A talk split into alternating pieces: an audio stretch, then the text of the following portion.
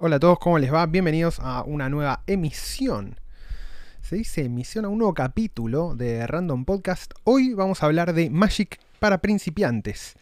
Como saben, aquellos que además de escuchar el podcast, del podcast, el podcast, eh, me siguen en las, redes en las redes sociales, o me siguen en Twitter, más que nada en Instagram, eh, en Twitter también. A veces yo hablo mucho de Magic, juego Magic eh, hace un montón. Y de hecho en Random hablamos, hablé en la temporada anterior sobre eh, el Black Lotus, que es la carta más cara de Magic, y es un poco también el buque insignia cuando uno habla de Magic y cuenta que hay cartas carísimas y demás. No me acuerdo bien que hablé en ese episodio y no lo pienso escuchar de nuevo. Así que quizás algunas de las cosas que diga acá van a ser repetidas. Este, pero primero vamos a empezar por qué es Magic. Bueno, Magic es un TCG, posiblemente el primer TCG, Trading Card Game, juego de cartas intercambiables, el primer TCG moderno. ¿Por qué el primero? Bueno, porque históricamente es el, un poco el, el, originador de los juegos de cartas que además son coleccionables. Juegos de cartas coleccionables sería en castellano. Hoy existen varios juegos de cartas coleccionables. Tenemos, además de Magic, está... A partir de Magic hubo como una ola, un auge, pero importantes quedan Pokémon o Pokémon y Yu-Gi-Oh! también, que tienen igual que Magic escenas competitivas y demás. Em, y además se dio, hará cosa de 5 o 6 años, un, un auge también de TCGs digitales. Principalmente Blizzard, la compañía que creó Diablo y StarCraft en sus buenas épocas, ahora tiene Overwatch y World of Warcraft, el WoW, el famoso WoW, cambió mucho. Sacó un juego basado en toda la mitología del Warcraft que se llama eh, Hearthstone, que es un juego de cartas intercambiables digital y a raíz de ese también salieron varios más. Salió uno de, basado en, el Witcher que se llama Went. Uno basado en el LOL, creo que es Artifact, que también contó como, con Richard Garfield, el creador de Magic, como principal diseñador. Y hace dos años, creo, sí, dos años más o menos, salió Magic Arena. Primero una versión beta cerrada, después una beta abierta. Cuando empezó la Open Beta ya, ya se convirtió en un juego hecho y derecho como hasta ahora, eh, que es la versión digital de Magic. Durante mucho tiempo Magic había tenido eh, Magic Online, que es su versión digital, pero que trataba de copiar la dinámica del juego en papel y tenía una interfaz gráfica horrenda comparado con un videojuego. Y Magic Arena es más un videojuego propiamente dicho, eh, digamos, state of the art. Además hay uno ahora, Gods Unchained, también un TCG que, también mete cosas de blockchain, que eventualmente voy a hablar porque es súper interesante. Creo que le voy a dedicar un capítulo aparte también. Pero bueno, nada, a partir de Magic nacieron un montón de juegos que respetan mucho cierta estructura que fue creada por Magic y que principalmente se basan en la idea de juntar cartas, de coleccionar cartas y además usarlas para jugar. Esas son como las dos características eh, de los TCG modernos, de los Trading Cards Games. Previamente a esto existían, no sé si ustedes se acuerdan, los juegos estos de Chromie, los mazos de Chromie, que te venía el auto con el... No sé, había uno que era de autos, entonces cada uno jugaba, dividías el mazo en dos y competías y decías nafta. Bueno, el que tenía más capacidad de nafta gana, velocidad final, aceleración. Y era como competías stats contra stats. Y había de todo de Chromie, me acuerdo. Había de superhéroes, había de, no sé, de autos de carrera que ya dije, creo que de películas, de personajes, bueno, no sé, había mucho. Y esos de alguna manera fueron medio antecesores. Pero para hacer un poquito de historia, digamos, el, antecesor original de, Magic son los juegos de rol. Este, más que nada, porque los juegos de rol son los primeros juegos. También vamos a tener que hacer un capítulo de, de juegos de rol. Pero los juegos de rol son los primeros juegos que logran darle una precisión lógica y matemática, o sea, un sistema de reglas a la magia. Este, eso es súper importante. Hasta la aparición de los juegos de rol, la magia se manejaba, digamos, mágicamente. o la magia no tenía reglas claras, más que las que un autor eh, literario, generalmente de ficción, podía apelar eh, y tratar de mantener coherente a lo largo de un texto. Sin embargo, lo que le permitieron los juegos de rol son sistemas de reglas y, sistemas que permiten usar la magia de forma coherente eh, para utilizarlas lúdicamente. Digamos, la magia no existe, pero lo que permiten los juegos de rol, que son simulaciones, en un juego de rol uno simula un rol, justamente, ¿no? Uno hace de, por ejemplo, yo soy un mago, bueno.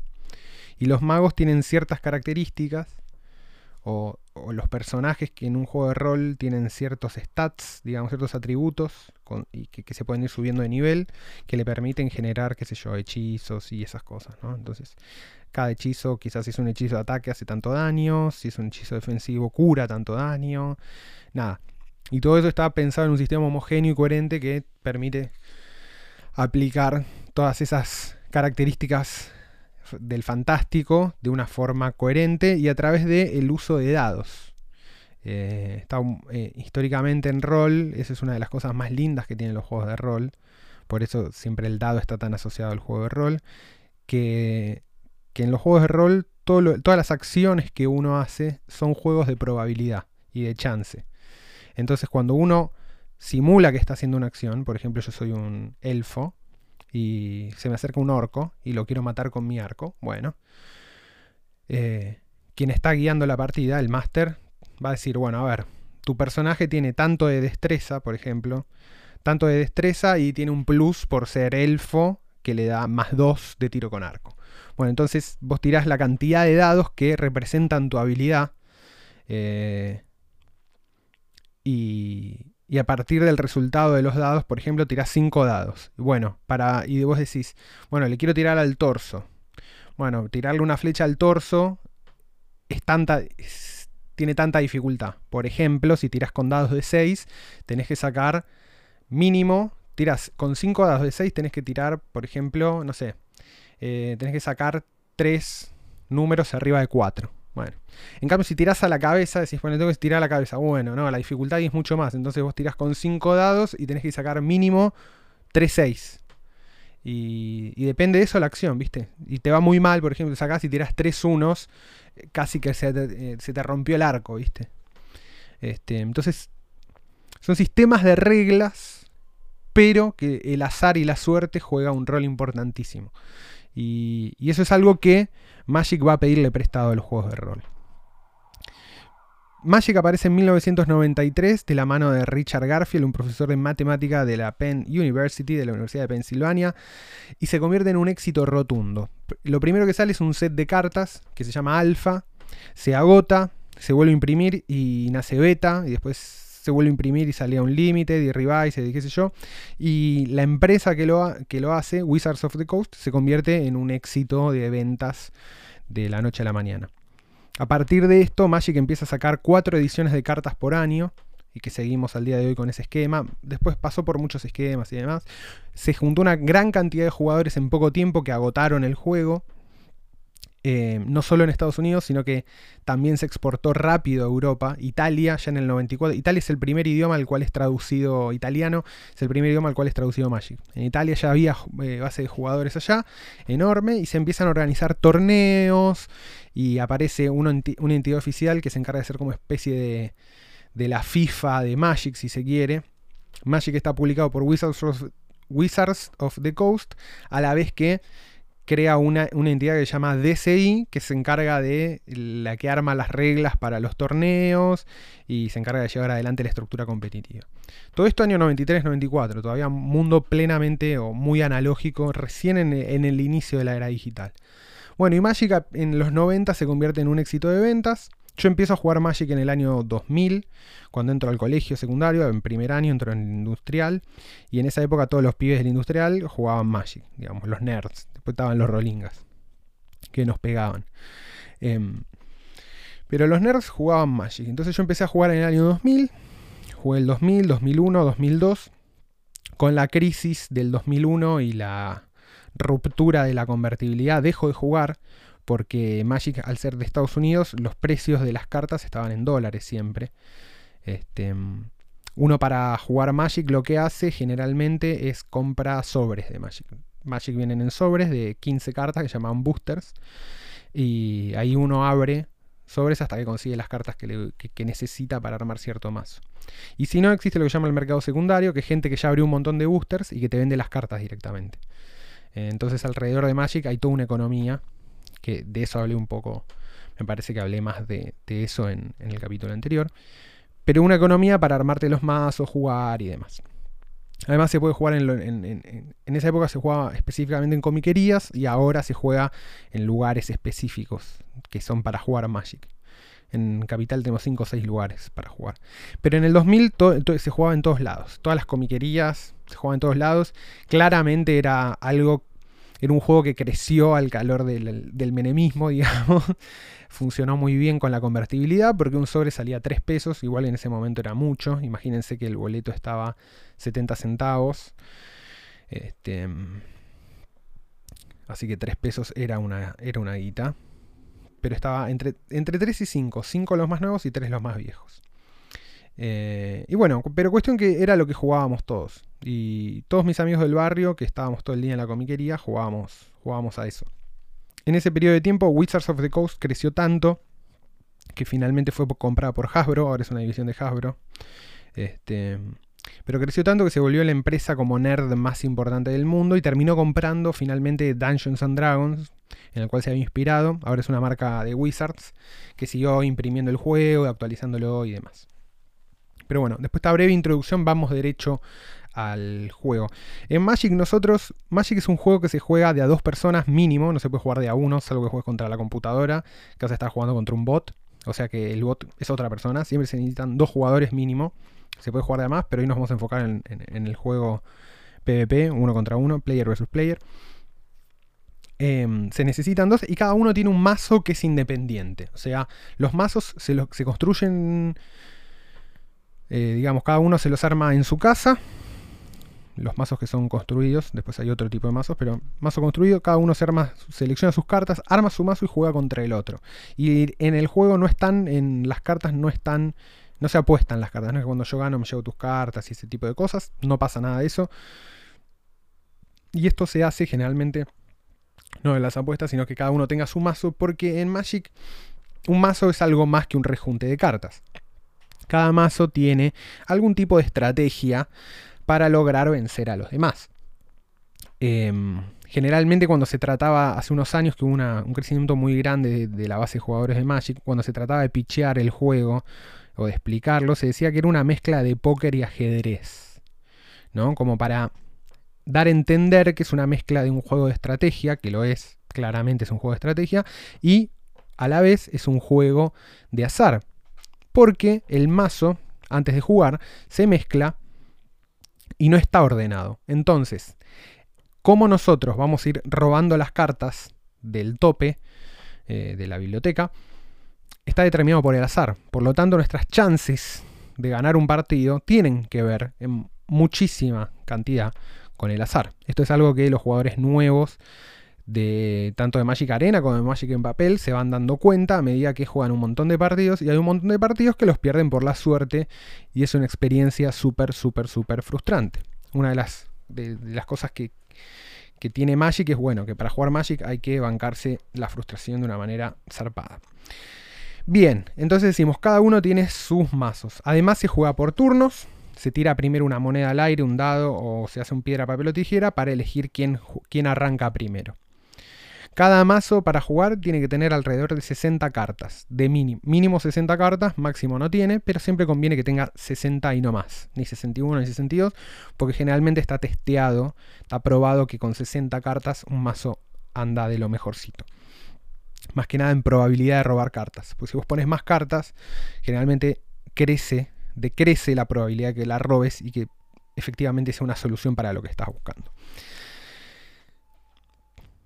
Tenemos, dijimos, un mazo cada jugador, se juega por turnos, empieza el jugador que ganó el turno, y el jugador que empieza, por única vez, digamos, no roba una carta. Se reparten las manos, cada jugador roba 7 cartas. Y el máximo de cartas siempre va a ser 7.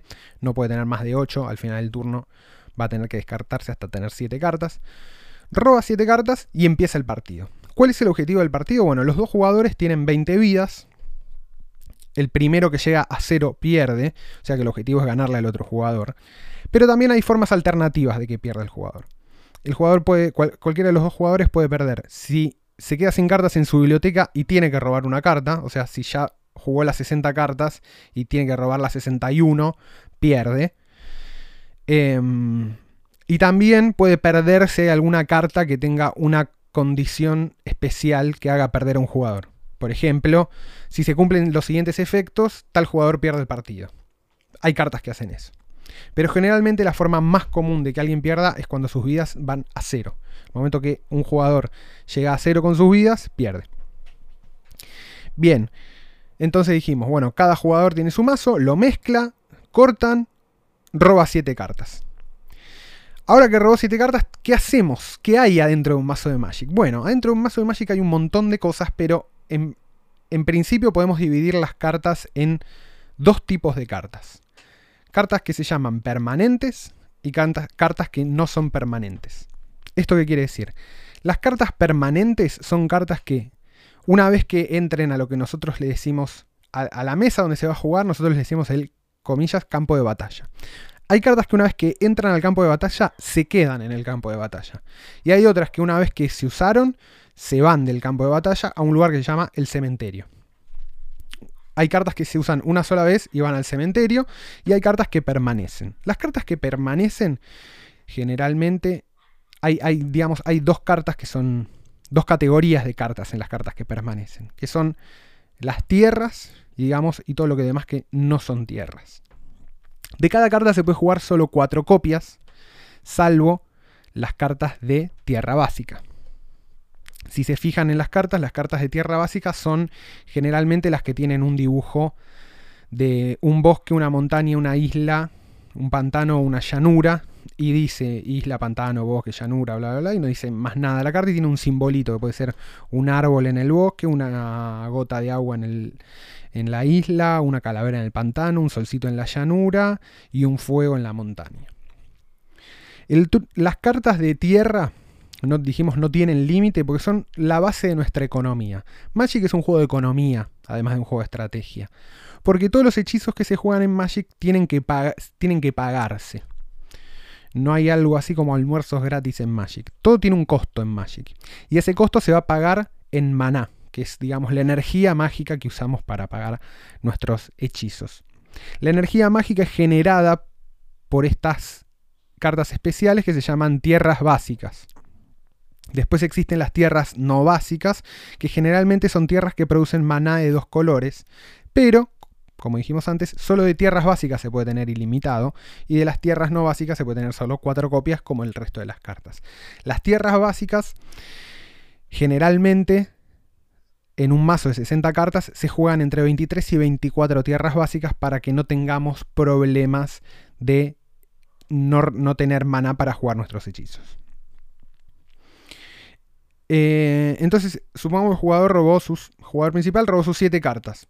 El el primer turno del juego, es decir, el, que empieza, en ese turno y solamente por ese turno, no va a robar una carta adicional.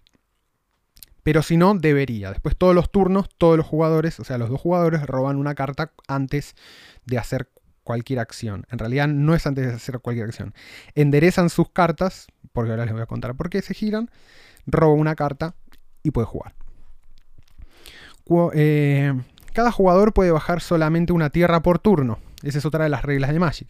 Solo una tierra básica por turno y una tierra no básica por turno cuenta como lo mismo. O sea, solo una tierra por turno. Las tierras para producir...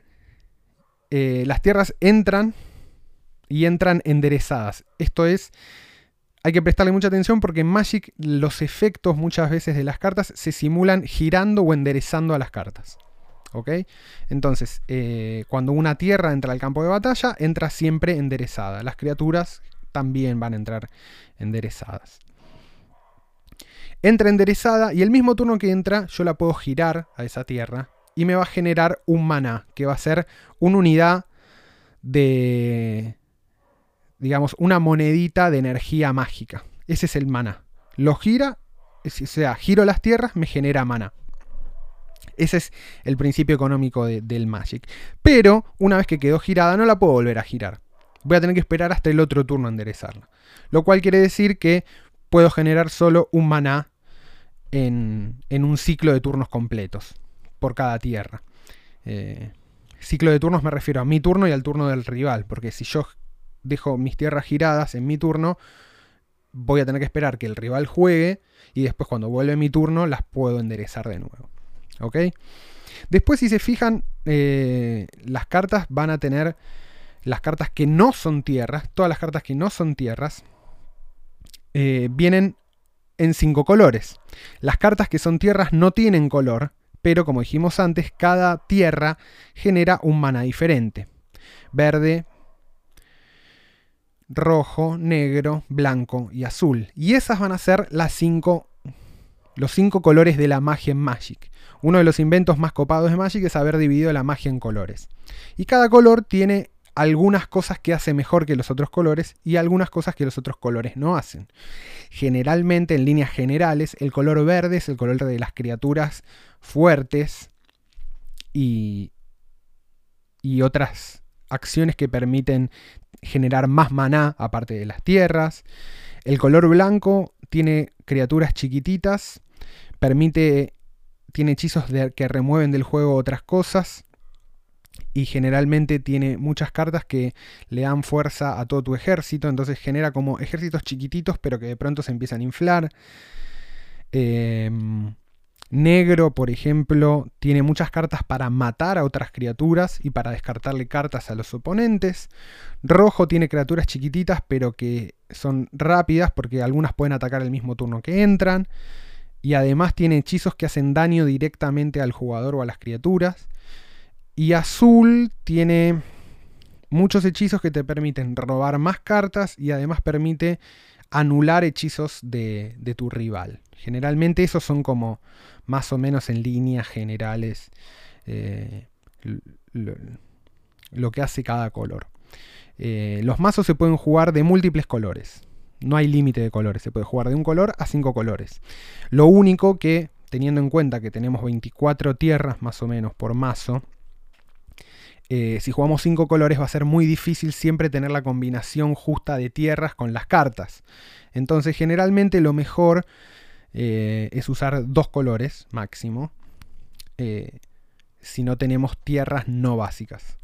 Si queremos jugar a partir de tres colores ya vamos a tener que tener algún tipo de carta que nos arregle la base de maná. Esto es tierras de dos colores, tierras que den maná de tres colores, tierras que nos permitan buscar otras tierras y cosas así. Entonces generalmente jugamos con mazos de... Para empezar, generalmente mazos de un color o de dos colores están más que bien. Entonces dijimos, bueno, arrancó el turno, mi primera acción, paso, paso a lo que se llama el turno en Magic, está dividido en varias etapas. Eh, la principal es la fase principal, que es la fase donde un jugador puede jugar sus hechizos.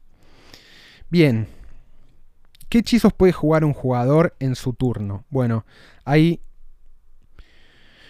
mucha cantidad de hechizos, pero principalmente tenemos, como decíamos antes, ¿no? Los permanentes. Dentro de los permanentes tenemos las criaturas. ¿Las criaturas qué son? Las criaturas son cartas que van a entrar al campo de batalla, se van a quedar en el campo de batalla y además tienen fuerza y resistencia. La fuerza es la cantidad de, daño que van a hacer cuando ataquen o cuando bloqueen a otras criaturas. Por ejemplo, si una criatura tiene fuerza 1 y ataca a un jugador y ese jugador no tiene criaturas para defenderle, defenderse le va a hacer un daño, por lo tanto le va a sacar una vida. Y si el jugador estaba en 20 vidas, va a bajar a 19. Y después está la defensa, la defensa de las criaturas. Si tenemos una criatura que tiene 1 en fuerza y 2 de defensa, en el caso de que luche contra otra criatura que tenga solamente uno de fuerza, no va a morir, digamos, ¿no? Porque tiene dos. Para que muera una criatura se le tiene que hacer todo el daño en un solo turno. Porque al final del turno el daño que se le hizo a las criaturas se borra y vuelven como a foja cero. Bueno, dijimos, bajo las si tengo criaturas puedo bajar las criaturas en la fase principal. Después hay otras cartas que llaman encantamientos, que son permanentes también, pero no son criaturas, son encantamientos. Em, y tienen efectos permanentes en el juego. Qué sé yo, hay algún encantamiento que pone, vos lo bajás y te dice todos los turnos robás una carta extra. Eh, o todos los turnos ganás dos vidas. Y mientras ese permanente esté en juego, ese efecto va a estar en juego. Salvo que una carta de nuestro rival lo anule o destruya al encantamiento. Que hay cartas que lo hacen. Hay, cartas, en Magic hay cartas para todo. Para destruir criaturas, para destruir encantamientos, para destruir artefactos, para contrarrestar cosas, para sacarte cartas de las manos, para agarrar cartas de tu biblioteca y tirarlas directamente al cementerio. Cartas que sacan del juego otras cartas, que se llama exilio, que es como un efecto todavía más fuerte que el cementerio. Y así, bueno, hay un montón de cosas. Pero decíamos, bueno, tenemos los encantamientos, que también son permanentes. Tenemos los artefactos. Los artefactos son incoloros y vendrían a ser como encantamientos. Son incoloros porque, ah, esto es importante. En, en Magic, la carta, el color de la carta está determinado por el maná que se usa para pagarlo. Si una carta se paga con mana verde, la carta va a ser de color verde. Y así con todo. Si se paga con rojo es rojo, si se paga con azul es azul, si se paga con negro es negro, si se paga con blanco es blanco. Si una carta se paga con blanco y negro, es blanca y negra. Hay cartas híbridas de 2, 3, 4, incluso de 5 colores.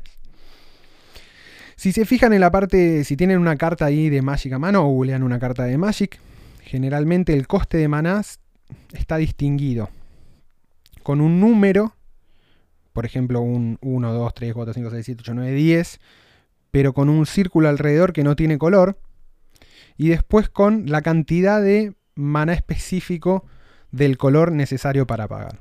Por ejemplo, si tenemos una carta que dice 1 y tiene dos gotitas, que es mana azul, eso quiere decir que se puede pagar con un mana de cualquier color, pero sí o sí se tienen que usar dos azules para pagarlo.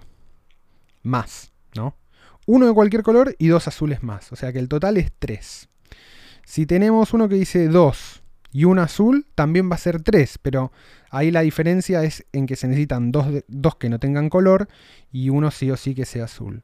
Si tenemos uno que dice 3 y dos gotitas van a ser cinco en total, porque son tres de cualquier color más dos específicos azules. Y así con cualquier costo, con cualquier carta. Si tenemos una carta que tiene cinco gotitas, solamente se va a poder pagar con cinco azules.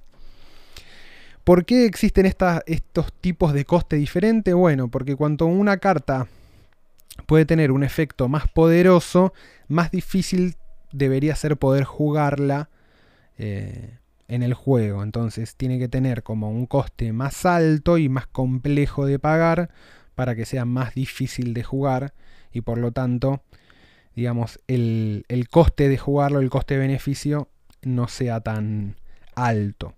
¿no? Generalmente en Magic las cosas que son más caras tienen efectos más devastadores. Como los ricos en la vida real. Bueno, volvemos. En mi turno puedo jugar entonces, dijimos, en la fase principal, criaturas, encantamientos, artefactos y después hay otra carta, otro estilo de carta que se llama que se introdujo hace 10 años, que es relativamente nuevo, que se llama Planeswalker. En Magic cada uno representa a un mago luchando contra otro mago con su libro de hechizos, si se quiere, ¿no? Nos tiramos hechizos por la cabeza para ver quién mata a quién. Y cada mago es un Planeswalker, los magos en Magic se llaman así, caminantes de planos.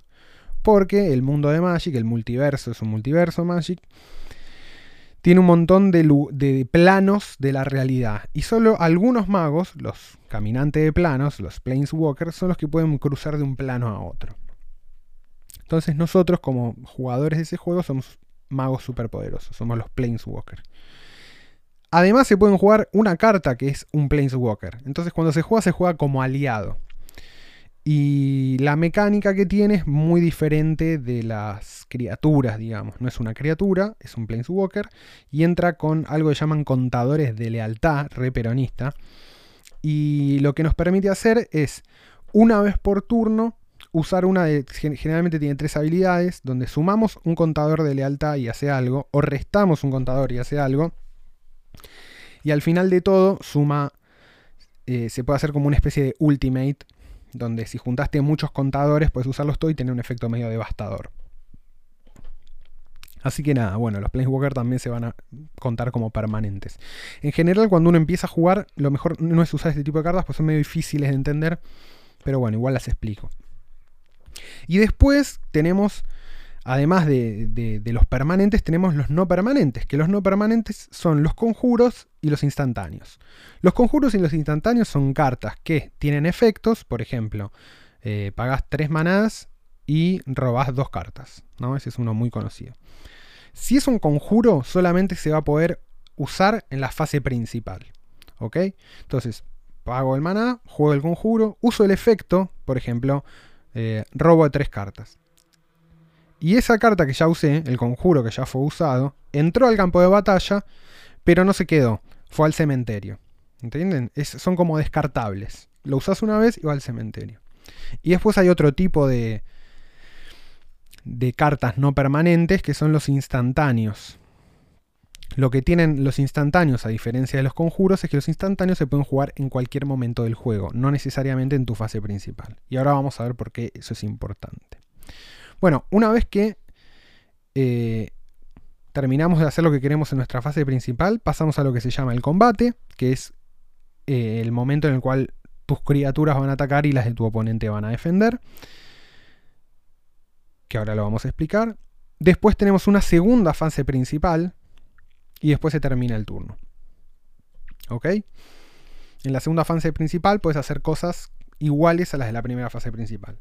La única diferencia es que si vos bajas una criatura en la segunda fase principal, que es después del ataque, eh, no va a poder atacar, por ejemplo, ¿no? Porque la jugaste como tarde. Entonces, bueno, hay, hay razones para hacer unas cosas en un momento u, una, u otras en otro. Todas las criaturas cuando entran, que son, dijimos, las cartas que tienen fuerza y resistencia, todas las criaturas tienen algo que se llama mareo de invocación. Es decir, eh, las criaturas no pueden atacar ni girarse el turno en el que entran. Recién lo pueden hacer un turno después. ¿Ok? Entonces, si vos bajas una criatura, no vas a poder atacar este turno. Salvo que esa criatura tenga una habilidad que le permita atacar este turno, que esas criaturas existen. Eh, y como dijimos, tienen fuerza y resistencia, ¿no? Entonces, por ejemplo, si yo tengo una criatura que tiene 1 de resistencia y 2 de defensa, y ataco, y, mi oponente tiene una criatura que tiene 2 de fuerza y 2 de resistencia, y me bloquea,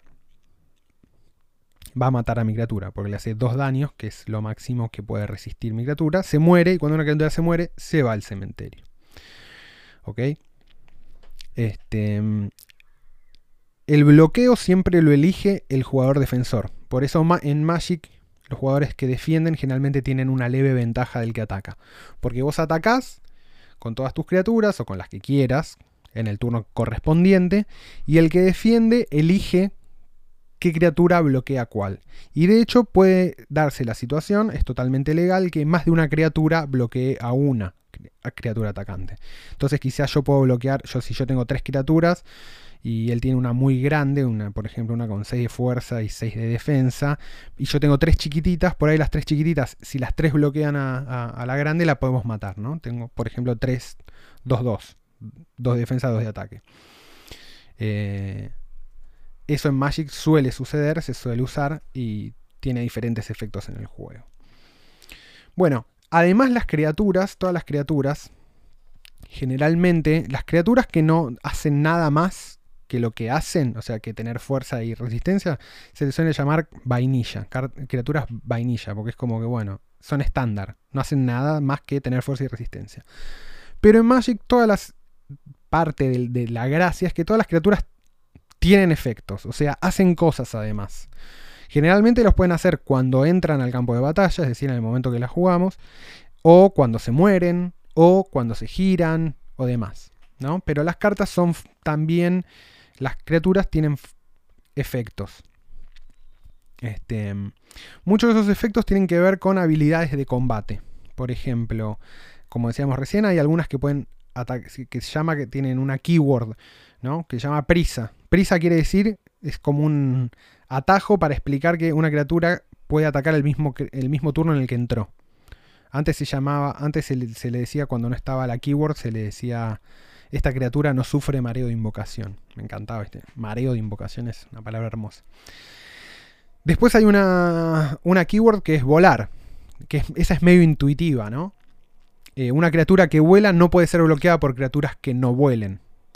Eh, solo puede ser bloqueada por criaturas que vuelan. O hay algunas criaturas que tienen una habilidad que se llama Reach, que es alcance, que si bien ellas no vuelan, pueden bloquear criaturas que vuelen. Em, generalmente volar y un montón de, keywords de ese estilo se llaman...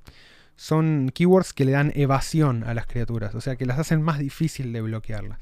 Y al ser más difícil de bloquearlas son criaturas que tienen mejor capacidad para dañar a nuestro oponente y por lo tanto sacarle vidas más rápido. Que eso es lo que queremos, ¿no? Cuando jugamos criaturas, generalmente jugamos criaturas para eso. Para, para matarlas. Después, bueno, hay un montón de efectos. Hay un montón de efectos de criaturas que dependen del color. Las criaturas, qué sé yo. Generalmente verde tiene un montón de elfos y los elfos generan maná, entonces vos bajas un elfo y, es como si estuvieras bajando una criatura que además es una tierra. Em, las criaturas blancas generalmente se inflan con, con, otro tipo de criaturas. Además vuelan. Las criaturas las blancas suelen ser ángeles y soldados y esas cosas. Blanco es como el color legal, es el color de la ley. Este, es medio un embole. Pero bueno, tiene esas cosas. O te hacen ganar vidas generalmente cuando entran al campo de batalla o cuando nada. Suelen tener... Eh, hay una keyword que se llama lifelink que, que está buenísima, que es eh, todo el daño que hace la criatura vos lo ganás en vidas. Si una criatura tiene 2 de fuerza y ataca y hace 2 daños a tu oponente, encima de hacerle 2 daños vos ganas 2 vidas. Las criaturas verdes, dijimos eh, eso, suelen ser elfos y además también tienen muchas criaturas de, que tienen que ver con la naturaleza, bestias, animales, lobos, osos y todas cosas así, que son como grandes, son grandotas y generalmente tiene una keyword que se llama arrollar, que nada, hace pasar el daño. Eh, por ejemplo, el otro te bloqueó tenemos una, nosotros atacamos una 3-3 y el otro bloquea una 2-2. Bueno, nos bloquea, se le muere la criatura y encima le suma un daño más. le hago un daño al, jugador, ¿no? Porque tenía 3 de ataque, la otra criatura tenía 2 de defensa. Resta, queda 1 y por tener esa habilidad que se llama arrollar, ese 1 se lo hago de daño al jugador. Rojo tiene muchas criaturas tiene goblins, muchas criaturas con prisa, bajan y entran rápido y pegan y son chiquititas, pero si no te, descuidas te, matan y te hacen chota. Eh, negro tiene criaturas, por ejemplo, tiene todos insectos y cosas raras o muertos, zombies, todas cosas así. Tiene un montón de criaturas con Dead Touch, que es otra keyword que si bloquea, no importa la cantidad de daño que le haga al otro jugador, lo mata a la, eh, otra criatura. Por ejemplo, mi oponente tiene una 4-4. Y yo tengo una 1-1, pero tiene Dead Touch. Bueno, la bloqueo con mi 1-1, se la maté igual. Negro tiene un montón de criaturas así. Y también criaturas que vuelan y criaturas que si te atacan te hacen que te descartes cosas. Nada, está bueno. Y azul generalmente tiene criaturas muy malas porque tiene muy buenos hechizos. Y además azul tiene muchas criaturas que vuelan. Tiene dracos, tiene gaviotas, tiene elementales, dijines, tiene esas cosas. Bueno, nada. Eh, y además generalmente tritones tienen que ver mucho con el agua también, ¿no? Muchos tritones, muchos tritones, peces, krakens, azul tiene mucho de eso. Que eso no vuela, pero nada, también tiene sus formas de evasión. Pasa mucho en Magic, que generalmente si vos tenés un, al principio, sobre todo, cuando uno empieza a jugar, te empezás a dar cuenta que todos los, eh, de alguna manera, todos los animales, eh, las criaturas del mismo tipo, por ejemplo, todos los elfos, o todos los goblins, o todos los soldados, o todos los eh, tritones, o todos los osos, tienen cartas que generalmente los benefician, ¿no? O tienen algún tipo de sinergia, ¿entendés? Si vos jugás todo con goblins, bueno, hay un montón de cartas que te permiten buscar goblins y traerlos de tu biblioteca y ponerlos en el juego, o le dan más uno más uno, o si los sacrificas haces algo, bueno, nada, un montón de sinergias que son tribales. Y generalmente esas, eh, eso para aprender a jugar suele ser súper interesante porque te empieza a mostrar un poco lo que les decía antes, que un mazo es más que un rejunte de cartas, ¿no? que tiene que haber atrás alguna estrategia. Eh, eso por un lado. Bueno, seguimos con, con, a ver, con el turno. Bueno, pasamos a la fase de combate, segunda fase principal y después eh, ahí se termina el turno. ¿No? Bueno. Em, ¿Qué más? Bueno, después en Magic hay algo muy interesante que se llama el stack, que vendría a ser la... Cada vez que uno juega un hechizo, el otro puede responder, ¿no? Ya sea... En Magic todas las cartas que uno tiene en la mano, cuando las juega, salvo las tierras, son hechizos, cuentan como hechizos. Una vez que entran al campo de batalla, efectivamente eh, empiezan a cumplir su rol como decíamos antes, de criatura, encantamiento, conjuro o lo que sea. Pero mientras fue pagado el coste de maná y está entrando al campo de batalla, eh, está en una especie de limbo. Y ese, en ese limbo es un hechizo. A todos los hechizos se le puede responder. ¿Ok? ¿Esto por qué? Bueno, porque Magic, digamos, como decíamos antes, es una forma lógica de entender a la magia. Entonces, cada vez que alguien juega algo, alguien juega una criatura, bueno, yo voy a poder responder al, al, casteo de la criatura, ¿no? Y ahí generalmente lo que voy a poder hacer es responder con algún instantáneo.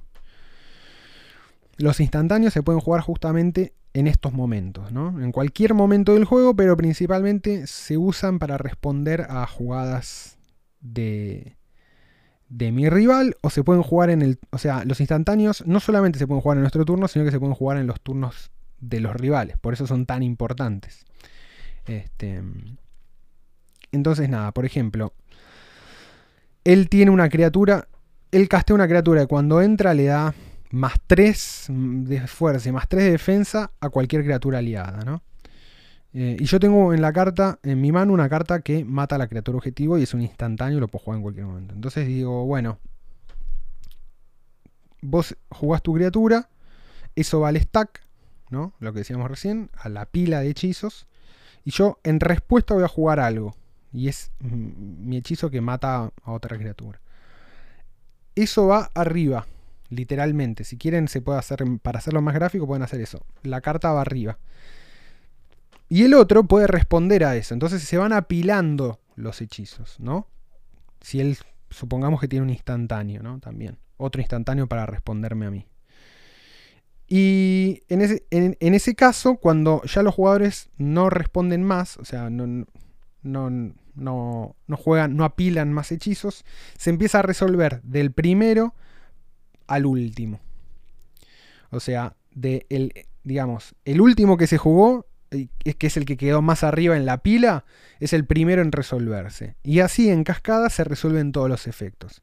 Eso sirve, digamos, para desambiguar problemas que surgen eh, generalmente con los instantáneos y las habilidades que tienen las criaturas. Pues las criaturas también tienen habilidades, se pueden girar para hacer cosas eh, en vez de atacar.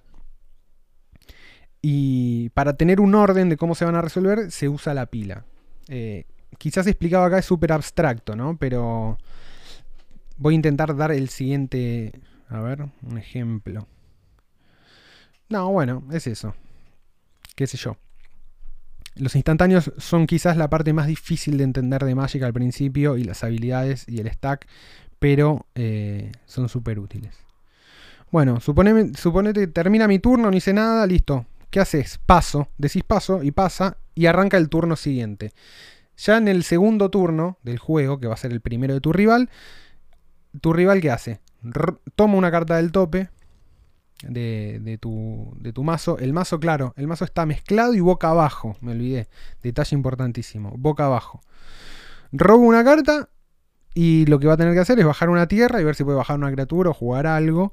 Y si no, va a ser lo mismo que vos. Bueno, pasa. Y así van jugando. Todos los turnos se roba una carta. Dijimos no puedes tener más de 8 en la mano. Si llegas a tener 8 cartas, tenés que descartar gastarte una para tener 7 eh, de 7 es la mano máxima, entonces, o suponete que tenés un hechizo que robaste 3 cartas, pero no jugaste ninguna, bueno, y tenés 9 cartas en la mano, bueno, antes de decir paso, al final de tu turno, cuando ya no sé más nada, bueno, estoy en la fase final, descarto dos cartas y paso. Bien. Y bueno, y así va a ser el partido. Todos van a. Todos los turnos. Ahí va. Antes de robar tu carta, enderezás tus cartas. Eso es súper importante. Enderezás las tierras y enderezás las criaturas. Lo cual te va a permitir volver a usarlas. Enderezás y robás. Y así vas a ir jugando hasta que, digamos, tenés tu mesa establecida. Y el otro también. Y bueno, y a través de los ataques y los hechizos y los instantáneos y los conjuros y los encantamientos, le va sacando ventaja para ganarle al otro. Ese es básicamente un juego de Magic estándar. Después, bueno, nada. Como decía antes, Magic es un juego complejísimo, es un juego de estrategia, y generalmente no tiene. El, juego realmente va pasando de etapas. Lo que uno juega cuando es principiante no tiene nada que ver con lo que uno juega cuando es avanzado, cuando descubre, digamos, como el, Magic, digamos, champán, el Magic de alto vuelo, el Magic de elite. Eh, eh, en ese Magic las cosas suceden a otra velocidad y ya directamente se están jugando. Eh, ya hay arquetipos de mazos, o sea, hay mazos que hacen.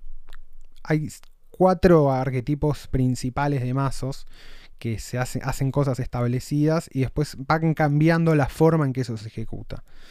Pero hay como cuatro macroestrategias que son agro, mid-range, control y combo y algunas y algunos que, que, tienen alguna más tipo agro control que mezclan que básicamente tienen que ver con cómo jugás, ¿no? Agro son eh, tratar de matar a tu oponente lo más rápido posible. Midrange es mm, controlar el juego hasta que puedes jugar criaturas que definan el partido. Control es no dejar jugar al oponente. Generalmente azul es un color bien de control porque tiene...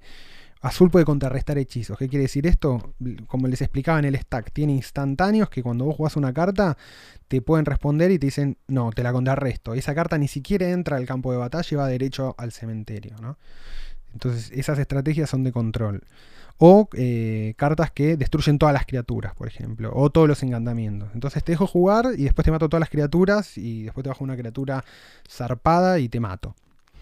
Eh, y después está combo, que combo directamente es hacer como un loop, un efecto que es medio un loop que gana el juego, ¿viste? Bueno, pero eso es ya para avanzados. Para principiantes, eh, nada, con lo que explicamos alcanza. Es un juego súper divertido. Es un poco difícil de aprender solo. Siempre está bueno que, alguien que juegue te ayude a aprender. Más que nada para eh, el tema de cómo robar. O sea, para la mecánica. Para que se entienda bien las partes del turno. Todo. Em, haciendo un resumen, decíamos, Magic se juega con dos mazos de 60 cartas cada uno se, se mezcla, se corta, se tira una carta para ver quién empieza. Los dos jugadores roban 7 cartas y el que empieza no roba ese turno. Y después están, entonces, las fases de un turno son lo que se llama el mantenimiento, pero que es en el momento que se enderezan, es, es cuando se enderezan las, las cartas. Enderezas las cartas, fase de enderezar en realidad, vamos, vamos bien. Fase de enderezar. Mantenimiento, que son que muchas veces se pagan costes en el mantenimiento, que está eh, es, es una fase que está entre que robaste la carta, entre que enderezaste las tierras y las criaturas y vas a robar una carta. Pero para principiantes no hay que darle mucha bola. Entonces, enderezas, robas una carta, primera fase principal, fase de combate, segunda fase principal, fin del turno. Las criaturas al final del turno el daño se, se les limpia, así que una criatura para morir tiene que recibir todo el daño en un solo turno. Eso es importante para tener en cuenta. Y bueno, y, después está el tema de los colores y demás, todo lo que dijimos. Yo para, jugadores principiantes lo que recomiendo mucho son eh, los mazos de principiantes. Fueron cambiando de nombres a través de, de los años. Este, cuando yo jugaba se llamaban beginner decks o mazos preconstruidos y alguna cosa así. Ahora se consiguen como mazos de Planeswalker, se llaman Planeswalker decks, que son mazos principiantes. Eh, y yo los recomiendo jugar porque están muy bien balanceados, digamos. Vos agarrás dos de esos mazos que ya vienen hechos y que no los tenés que hacer y no te tenés que comprar cartas especiales ni nada. Eh, aparte están buenos porque te vienen. Te viene un mazo y te vienen tres sobres.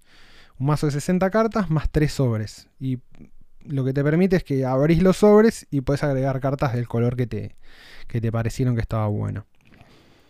Eh, ¿Por qué los recomiendo? En eh, los mazos de principiante, estos de los Plans Walker Deck, porque están muy bien balanceados. ¿Qué quiere decir que están bien balanceados? Que si vos compras cualquier deck Walker y jugás el uno contra el otro, eh, estás jugando al mismo nivel de cartas. No hay ningún efecto demasiado roto o demasiado con mucho poder. Eh, porque una de las cagadas cuando uno juega Magic o cuando empieza a jugar Magic es que si vos jugás con un mazo que es medio estándar o muy tranqui, medio pedorro, este, y estás jugando contra un rival que tiene un mazo competitivo que se juega en torneos, no va a ser divertido, no vas a poder jugar, no vas a aprender ni siquiera porque el otro te va a aplastar, te, va, te va a masacrar. Entonces, eh, no hay forma de que eso sea divertido. En Magic cuando es divertido, en serio, es cuando los mazos tienen un nivel de poder o power level parejo. Eh, y porque ahí se empieza, ahí se pueden empezar a desarrollar las habilidades de los jugadores, justamente de eh, qué tipo de estrategia o qué tipo de cartas usar y demás. Entonces, yo más que si te vas a si quieres arrancar, te recomiendo arrancar con uno de esos. Obviamente ahora están caros, están, no sé cuánto están, están como dos lucas, dos lucas y media, me parece medio un delirio de guita. Em, antes estaba más barato, no sé. Y... Pero bueno, nada, eso, Magic es caro. Eh, es un tema jugarlo en papel. Y si no, obviamente está Arena. Arena está buenísimo para jugar. Creo que voy a hacer otro programa más de Arena para, explicar algunas cosas del juego. Pero en Arena se puede jugar. Tenés cinco mazos iniciales. Y si vas jugando, vas ganando cartas y empezando a jugar y demás. Así que si te interesa, Arena está bueno. Creo que tiene un tutorial cuando empezás. Ya tenés los mazos armados. Puedes jugar con eso. Y, y eso te sirve mucho para, para avanzar. Después, bueno, algo que no expliqué, pero en Magic hay un montón de modos de juego eh, que tiene que ver con qué cartas son legales o no usar. Eh, existen los modos más conocidos son Standard, Pioneer, Modern y Legacy, que tiene que ver con, con qué antigüedad, con cuánta antigüedad de cartas puede jugar, con cuántos años para atrás de cartas puede jugar. Estándar, que es generalmente lo que más se juega eh, en el mundo, pero en Argentina no tanto porque es caro porque tenés que cambiar de carta seguido. Te permite usar cartas de 2 años de antigüedad. Pioneer, cartas de 5 años de antigüedad. Eh, Modern, cartas de 12 años de antigüedad. Y Legacy, puedes usar todas las cartas que se imprimieron en Magic. Y además después están los formatos que son casuales, es decir, que no son competitivos, que no se juegan en torneos. Hay uno muy conocido, se llama Commander, que te permite armar un mazo con 100 cartas. Ninguna de las cartas puede estar repetida, salvo las tierras básicas. Y además tenés una carta especial que es un comandante, que empieza afuera de, tu mazo, en un lugar que se llama zona de comandante. Y lo puedes ir jugando desde ahí, qué sé yo. Y es un formato pensado para jugar multiplayer. Eh, se puede jugar de, hasta 4 jugadores. Es, para mí de a 4 es súper divertido. Es una forma de explorar Magic muy buena. Ganó muchísimos jugadores nuevos y, muchos de los clásicos fueron jugadores clásicos que se cansaron de la dinámica esta de comprar cartas nuevas todos los años, fueron a jugar ahí Commander y es un lugar donde se junta, digamos, todas las eras del Magic. Está bueno por eso. Pero bueno, lo que les recomiendo es para los que quieran empezar, pueden jugar en arena o si quieren jugar en papel, consíganse algún mazo Planeswalker, no importa de qué año es. Este, para jugar de a dos está buenísimo. Ahora en la cuarentena también está buenísimo. Eh, es de lo mejorcito para jugar. Así que nada. Y cualquier duda, consulta o demás, me escriben eh, a mí. Me escriben por Twitter si quieren a real, arroba real Juan O me buscan por Instagram como Juan y, y ahí me hacen sus consultas respecto de Magic. Yo soy un entusiasta de Magic, soy un jugador y además soy coleccionista. Y me encanta que se suma un montón de gente nueva, eh, sobre todo mujeres, porque es un ámbito que siempre estuvo dominado medio por varones y tiene una cultura medio tóxica. Entonces, cuantos más chicas haya, mejor. Em, gracias a Twitter conocí un montón de chicas que juegan y está buenísimo. Eh, ver que haya chicas que juegan Magic es un, me parece es un golazo. Eh, así que nada, bueno, cualquier cosa me... Eso, me consultan, me escriben. Espero haber sido lo más exhaustivo que puedo. Siempre es difícil explicar Magic, sobre todo desde el principio, porque uno está explicando como conceptos abstractos, pero que después tienen que ver con cómo se usan las cartas, o sea, explicar reglas en el aire es jodido. La mejor forma de aprender a jugar Magic es jugando, no hay otra. Eh, y confundiéndose. Yo cuando empecé a jugar, después me acordé de hacíamos cada cosa bizarra con, cuando jugábamos, que, que no tenía nombre. Este, pero bueno, nada, está buenísimo la mejor forma de, aprender a jugar Magic es jugando. Los primeros partidos no lo puedes creer, no entendés nada, pero a medida que, vas, a medida que vas entendiendo las reglas, te vas metiendo más y te vas enganchando y te va gustando y ahí es cuando cagaste y se te convierte en, nada, en un hobby que lleva, en mi caso, como 20 años. Pero bueno, eso, esto fue la explicación Magic para principiantes de Random Podcast. Espero que les guste. Eh, y nada, no duden en serio en escribirme si tienen ganas de, empezar a jugar o no saben dónde conseguir las cartas. Mercado Libre es un gran lugar al principio para lo que es mazos de principiantes y demás. Y después hay un par de páginas especializadas. Eh, Magic Lair es una de ellas, donde pueden conseguir un montón de productos o cartas individuales que no les recomiendo que se metan a meter, eh, digamos, en el mercado secundario porque conviene saber antes que, que empezarse a comprar cartas al voleo para no clavarse. Más que nada porque hay cartas caras y demás. Pero bueno, esto fue Random Podcast eh, especial Magic para principiantes. Espero que les guste y nos escuchamos la próxima emisión.